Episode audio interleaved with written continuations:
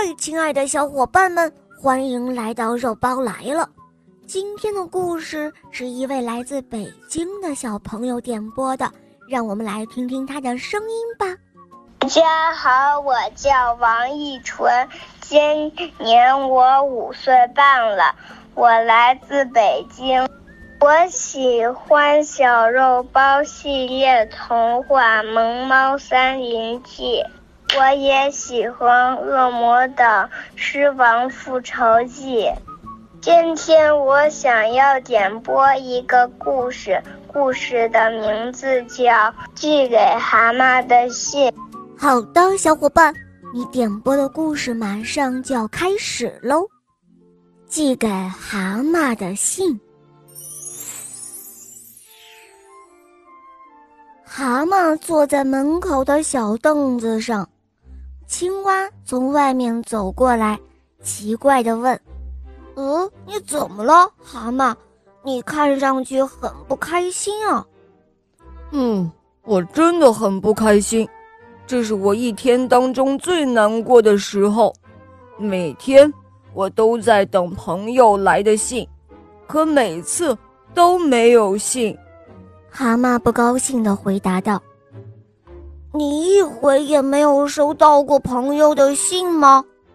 青蛙奇怪的问。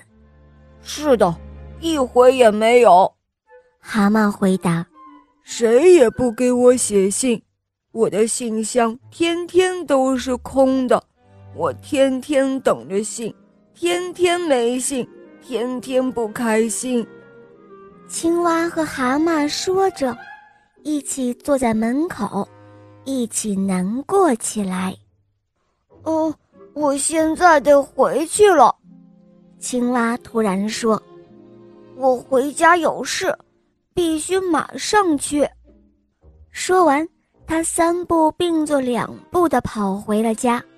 回到家里，他飞快的写起信来，写完就装进了信封里。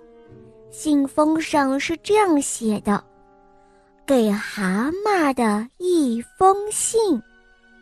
他跑出屋子，看到了老朋友蜗牛，就对他说：“哦，蜗牛妹妹，麻烦你把这封信送到蛤蟆家，放到他家的信箱里，好吗？”“好的，没问题，我马上就去。”蜗牛一走。青蛙就又跑回到了蛤蟆家，蛤蟆正躺在床上睡觉。蛤蟆，我想你应该马上起床，再到外面等一会儿，看看有没有来信。哦，我不想起来了，老是等信，我都等累了。这时候，青蛙透过窗子。向蛤蟆家的信箱望去，蜗牛还没有赶到。青蛙转过身来说：“别人什么时候给你寄信，你怎么会知道呢？还是去等等吧。”“哦，不不，我想谁也不会给我写信的。”这时候，青蛙又向窗外望去。